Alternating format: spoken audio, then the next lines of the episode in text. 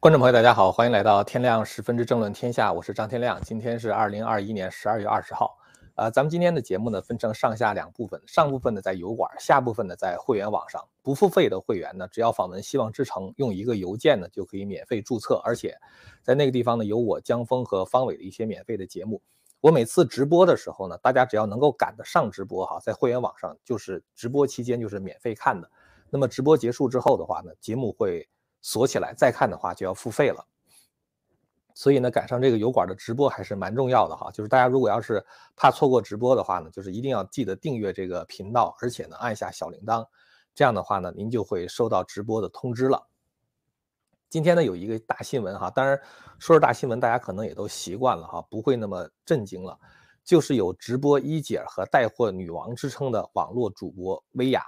他的本名叫黄威哈，收到了浙江税务局天价的罚单。这个处罚的力度呢非常的大啊，总价的话呢达到十三亿。呃，薇娅在今年九月份的时候呢，曾经入选《时代周刊》百大影响力人物，成为中国唯一入选的电商主播啊。他今年是三十六岁，所以他在这个就是互联网界的影响力呢是非常非常大的。根据这个中国财经媒体调查呢，就是薇娅的资本圈呢浮现了马云的身影。中共官媒《人民日报》在当日就介入了介入了这场舆论的风波，而且一场针对直播市场的风暴呢，看起来好像马上就要开始了。呃，这个薇娅的罪名是什么呢？就是根据中共税务总局浙江省税务局的这个消息呢，他是在2019年到2020年期间合计逃税了7.03亿元人民币。当然，这个税要追缴啊，除了追缴之外的话，还要再交这个滞纳金。然后的话呢，再加罚款，加在一块呢是十三亿四千一百万，啊，非常非常的多啊。这个罚款的话高到了离谱的程度啊，比范冰冰被罚的八点八四亿元还多出了四点五七亿元。当然，在这个中国生活的话，你也没地儿讲理，所以呢，这个薇娅和薇娅的丈夫董海峰呢，马上就发布了致歉信啊，说表示会完成补交税款、滞纳金和罚款。这个薇娅她的带货能力非常强哈，她号称是什么都能卖出去啊。最火的一次就是她这个曾经在她的直播间卖过火箭啊，这个一个商业运载火箭啊，一枚四千万元啊，一下子上架之后的话，马上就瞬间就售出了。所以这个薇娅卖火箭这个事儿确实是觉得非常的夸张哈。她仅仅在今年双十一的十月二十号的直播中，不到十五个小时，她的直播间累计交易额就超过了八十五亿元。突破了往年的记录，他那个直播间的话，你感觉好像就是一个王府井那个什么什么商场啊，就是那个一年的收入的话，在他这一天就完成了，就这种感觉。这些事儿其实可能在国内都不算什么新闻哈，因为我从来不在国内网站上买东西，所以之前的话呢，就没怎么关注这个直播带货的这个产业。我第一次见到薇娅，还是在就知道卖火箭这个事儿，还是在李诞的吐槽大会上。薇娅的话呢，就是她第一有钱，第二的话有名气啊，就是有社会影响力，所以说她的前景呢，正好是，就是她的前景非常不妙，因为她这种情况正好是习近平极力要打击的对象。所以人民日报这个评论就针对薇娅这个被罚的事件呢，呃，里边讲了一句话哈，他说这个在似乎就是这个就是似乎在暗示说薇娅已经没有机会回头再继续做主播了啊，因为文中有一句话叫做走歪走偏再难回头。所以呢，就是薇娅可能会被，就是步赵薇的后尘吧，直接射死。那二零就二十一世纪这个经济导报里边的话呢，就是其实还列了不光是薇娅一个人被罚哈。最近一段时间，杭州的税务局一共罚款了近亿元啊，就是有两个主播啊，一个呢，呃，叫做雪梨啊，和他的这个背后的公司叫陈帆。呃，那么这个人的话也是很有影响力的啊，他在这个微博上就有一千五百万粉丝，而且就是说当时处罚他的时候呢，是把他的微博账号、抖音账号、小红书账号的话全给封了，而且致命一击的就是他的淘宝店铺呢也被关停，然后店铺店铺的商品全部下架。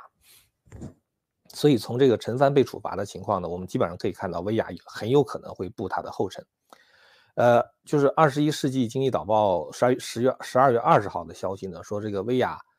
当天晚上七点的淘宝直播预告呢已经消失了啊，而且呢就是说这个薇娅的这个相关的 app 呢都已经被下架了啊，它的这个很多的这个呃就是这个店铺的话呢虽然没有封啊，但是呢它的这个主播的账户呢已经被冻结了。这个中共确实是在制造这样的一种寒蝉效应哈，就是说这个薇娅这样不不敢说话了，那么其他别的主播的话呢，马上就开始，呃，主动的叫做主动的自查啊，要补交税款。然后呢，中共的这个税务总税务这个税务总局的话呢，就明确的威胁说说，如果自查整改不彻底，拒不配合或情节严重的，将将严肃的查处。而且就是说，中共甚至很恐怖的，就是要对涉税风险的明星艺人和网络主播进行一对一的风险提示和督促整改。所以就是说呢，就是有人会敲你的门了啊，有人会请你喝茶了啊，然后的话让你去补税。那么薇娅这个她的这个直播呢，她确实带货能力非常强哈。那么她和她的丈夫一起呢，就是创办了这个公司。她的丈夫呢叫董海峰啊，控股的这个公司呢叫做千寻控股。这个千寻控股最开始在这个成立的时候呢，这个注册资本并不高啊，大概是两千万元。这在北京的话就相当于两套房啊，没什么了不起。但是呢，就是千寻控股是。中国最大的红人电商公司啊，他签约了五十多名网络名人主播。那么在股权方面的话呢，这个千寻控股除了董海峰就是薇娅的丈夫以外呢，还包括海南云峰拓海基金中心啊。为什么把它提出来呢？因为这个云峰拓海基金中心呢，其中有百分之五十的股份是马云的。所以就是说呢，马云通过这样的一个海南云峰拓海基金中心的话呢，间接的这个就是介入了。呃，薇娅的丈夫就是董海峰所创立的，呃，这个千寻控股公司。当然，这里边倒并不能说明薇娅和马云有什么关系哈。恰恰相反，其实薇娅她的这个带货能力超强，甚至可能吸干了这个淘宝的这个很多的单子，影响了淘宝的收益。但是呢，大家要知道哈，不管是马云还是苹果公司，大公司呢，一般来说，如果你有充裕的现金流的话，他们是不愿意把那么多的现金留在手里的。所以他们就必然到处投资，这就是为什么你会看到在很多新兴企业中，哈，有这些大公司的股份，他们本身就是资本扶植起来的，所以他们也必然用资本去赚更多的钱。就像是滴滴是吧？那里边控股的话就有 Uber，然后的话呢，这个滴滴后面还有这个就是像软银呐，呃，包括这个美国的苹果公司，当时苹果公司给就是滴滴一次投钱就投了十个亿啊。所以，其实像这些大的公司的话，他们虽然不是华尔街的投行，但是确实他们投资的手笔是非常非常大的。他们甚至可能比投行更，这个这个就是投资起来的话更不手软啊。这个资本的话呢，这个投投进去的这个力度更大一些。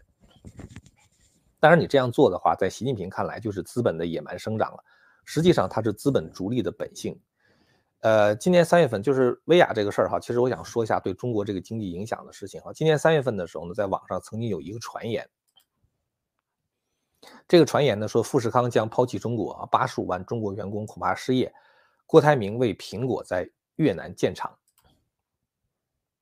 当然，这个传言呢，后来这个富士康是辟谣了，说富士康，呃，并没有准备在大陆迁出，它是建另外一条新生产线哈。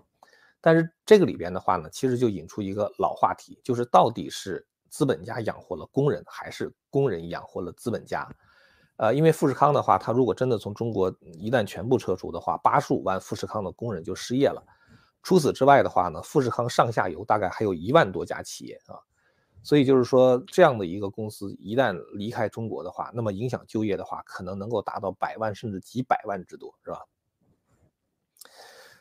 呃，其实呢，我倒不觉得是工人养活了资本家，或者是资本家养活了工人啊，这其实就是一个生态链上的共生关系啊。但是资本家跟工人的话，其实两个都不能少啊。少了一个工人的话，可能资本家可以再培训出一个工人，是吧？他就给你做这种 training 嘛，然后的话教你这种技能，你就可以为他工作了。但是呢，你要知道，要少一个资本家的话，就会意味着要少很多很多的工人。因为资本家的话呢，他不见得是真的能够培训得出来的。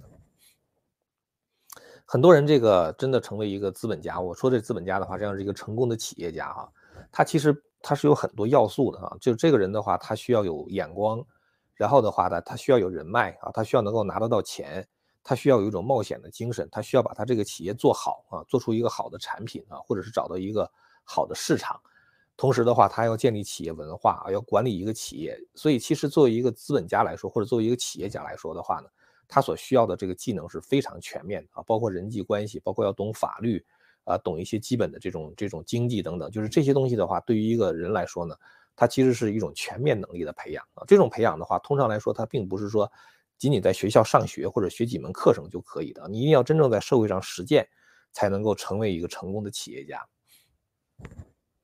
所以呢，其实这个资本家和工人之间的话呢，是这样的一种共生关系。习近平的话，他就拼命的想打击这样的资本家。习近平他老是把眼光盯在马云怎么赚钱上啊，你为什么不想想马云给政府交了多少税，又解决了多少就业机会呢？习近平大概以为说，我们不靠马云，靠政府也能够创造这些工作机会，是吧？可以解决这些就业。所以这就是我们现在看到习近平他觉得你能干的我也能干啊，我没你的话我也一样活，所以我可以把你打掉。所以我们看到这个习近平，他打击电商是吧？打击娱乐圈，打击滴滴，打击教培，打击房地产等等，并不是说习近平打击的这些企业没有问题，但是问题是习近平在打击的时候，他对一个一个的行业实行的是团灭政策，毁灭性的打击。你要知道，之所以有这些企业存在本身的话，说明什么呢？说明它是有市场需求的。你把这个东西打掉了之后的话，那些市场需求他他没地儿去找，他没地儿去找这个为他提供服务的人或者为他提供产品的人吗？那么你又不让，就是说，呃，这个这样的企业生存，那么这块社会服务的话，等于就缺失了，对吧？就是说，即使是说你要管制的话，你也不应该毁灭性的打击，或者是一条行政命令下来的话进行团灭，对吧？这是第一个问题哈。你这样一做的话，肯定是就业和民生就出问题了。光一个教培产业的话，一千万人就下岗了，对吧？那么完了之后的话呢，习近平没钱了之后，又打着共同富裕的幌子，开始让富裕的企业拿钱出来，但是呢，他跟很多其他西方国家不一样，企业拿钱出来的话，不是分给了穷人，而是给了政府。有人可能讲说，薇娅直播卖货的结果就是抢了很多实体店和小电商的生意，因此打击他的话，反而可以创造更多的就业。也许你这么想有点道理。那么，我想说的是，上千个开始自查的博主，难道人人都跟薇娅一样吗？对吧？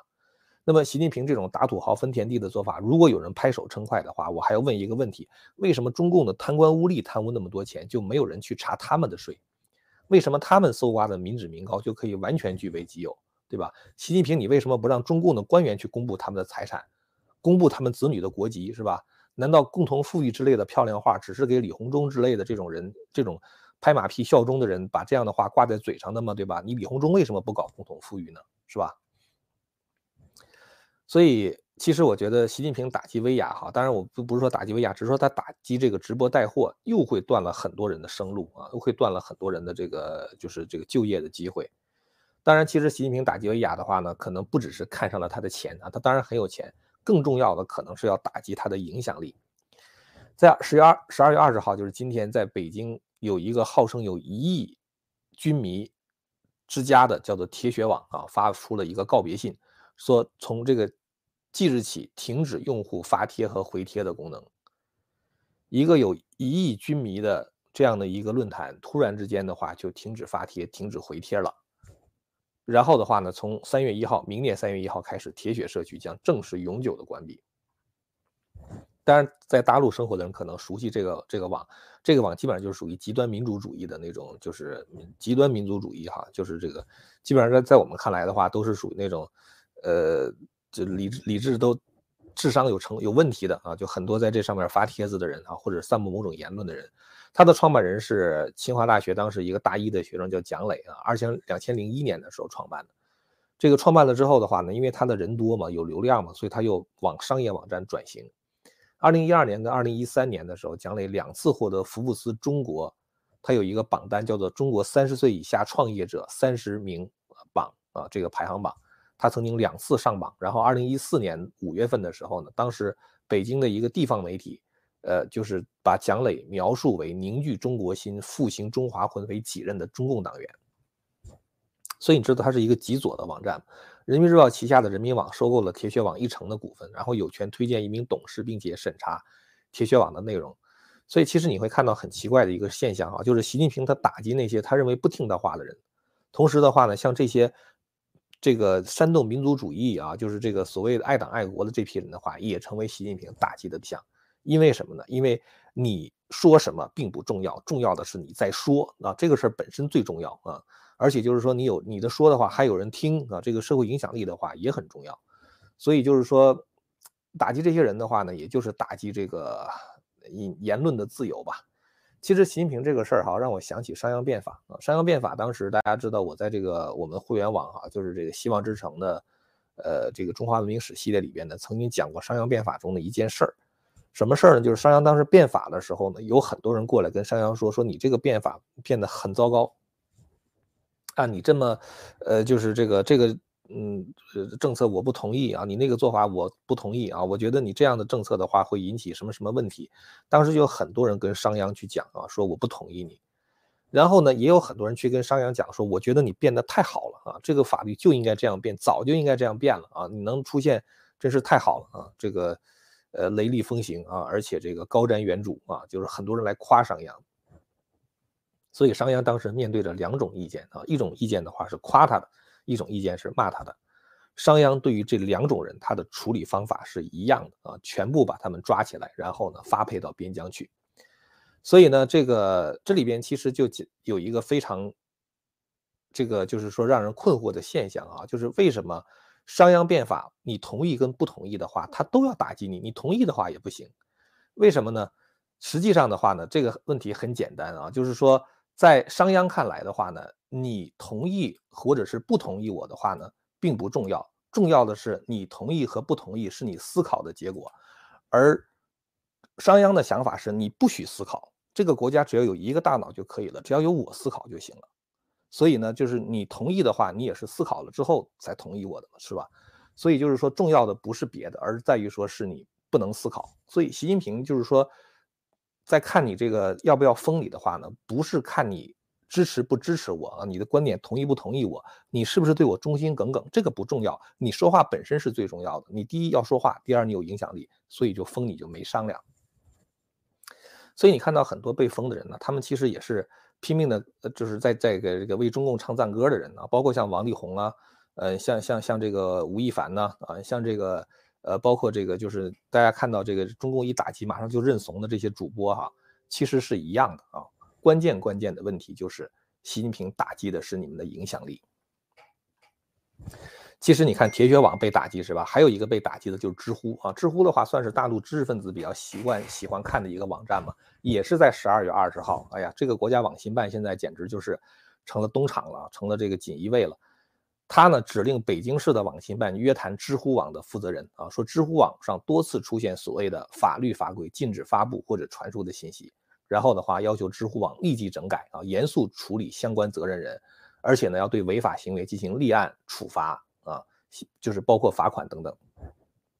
知乎也没办法就认怂了嘛，就深刻吸取教训啊，严格落实各项整改要求啊，然后的话先暂停相关的功能等等。但是知乎到底哪句话是违反了国家的法律法规啊？到底哪句话是法律法规禁止发布或传输的信息？这事儿的话呢，通常来说我们是要问知乎的，是吧？你当也我们有不有不明白的事儿，不是问知乎吗？对吧？知乎会告诉你。但是这个事儿，知乎本人自己被处罚的事情，知乎自己被处罚的事情的话，他也是不会告诉你的。这个其实不光是知乎了，这个中共监管当局呢，就是跟这个新浪、跟豆瓣的话呢，也分别进行约谈啊，也分别处罚了三百万元和一百五十万元。所以其实呢，这个中共现在这个就是呃打击这些真正有流量啊、真正有影响力的人啊，还不仅仅是钱的问题了。这个今天的话呢，咱们这个大概也谈了有快二十分钟了哈。上半段的话呢，咱们基本上就聊到这儿了。啊，习近平对威亚的打击呢，其实让我想起了汉武帝时期的算民令和告民令啊。这是当时汉武帝为了解决财政问题而采取的措施。呃，这个算民的话呢，就是这个收财产税啊；告民的话，就是呃打击那些隐匿财产的财产的人啊。这个事情其实在当时这个整个社会上弄得动静特别的大啊。呃，而且呢，就是当时这个搞算民和告民的人的话，也是很不得人心的啊，像桑弘羊啊，哈，像杨可呀这种人，都非常的不得人心。后来呢，等到武帝驾崩以后呢，在汉昭帝始元六年啊，就是公元前八十一年的时候，呃，当时这个在汉武帝的这个就是临终的时候托孤的那个大臣呢，就霍光，在他的支持之下呢，呃，就进行了一次关于这个。汉武帝时期的一些财政、财经政策的一一些讨论，呃，当时呢，这个讨论的人是分成两派的啊，一派是来自于民间的，叫贤良文学啊，还有一部分的话呢是代表官府的，包括这个御史大夫桑弘羊，他们当时举行了一次非常著名的辩论啊，这个辩论的话呢，后来被整理成为一本书啊，就是非常著名的那本《盐铁论》。呃，武帝当时实行算民和告民的话呢，导致了一个结果，就是全国的中产阶级破产啊。我为什么会想起来这个事儿呢？倒不是说算民告民和呃习近平打击电商是一个性质的哈，但是的话，它的结果让你感觉就是习近平也是想让中国的中产阶级全部破产啊，就是好像是。在奔着这个方向看了，奔着奔着那个方向去了，已经是吧？所以呢，就是说改革开放的这个红利呢，感觉已经释放完毕啊。二零二零、二零二二年的话呢，可能是庆丰苦日子元年了啊，就是这个日中国的这个经济的话会很糟糕。这部分的话，我们就到希望之城的会员网上再讨论了啊。还有一个就是我们很久没有谈美国的政治了啊，我们想到那儿去谈一谈那个美国的政治。呃，谈一谈一些可能注定要黄标的话题，然后呢，也说一说香港这个昨天的选举啊，这个投票率创下新低的事情。呃，去这个希望之城呢，这个大家可以一会儿直播的时候，只要是我在直播的时候，大家可以免费看啊，可以免费这个注册，可以免费的看。链接的话呢，就在我这个视频的下方。另外的话呢，跟大家说一个通知哈，从今天十二月二十号开始，一直到一月五号。促销，我们有一个促销活动啊，这个促销活动的话呢，是老会员啊可以优惠价六十九的价格，就是六十九块钱的价格购买年度会员送给亲友啊。呃，大家打开这个希望之城的网页的话，就可以看到了。那么咱们今天呢，在这儿就聊到这儿了哈，我们一会儿在这个希望之城再见啊。我们现在看看，现在是九点五十三分，我们大概十点钟吧啊，我们在希望之城再见。如果您还没有注册那个希望之城的会员的话呢，您就。用一个 email 的话就可以注册了。十点钟的时候直播，您就可以看到了。好了，非常感谢您的收看。您要是觉得我们谈的内容还是比较有意思的话呢，欢迎大家订阅和传播这个频道。我们下次节目再见。千古文明汇成巨著，百家大义娓娓道来。希望之声精品网、希望之城隆重推出张天亮教授第二部大型讲史系列《中华文明史》。为您重现中国历史上最璀璨的文明之珠，让您在轻松的观赏中汲取古老的智慧和对当代的启迪。今天就登录 landofhope 点 tv，land of hope 点 tv。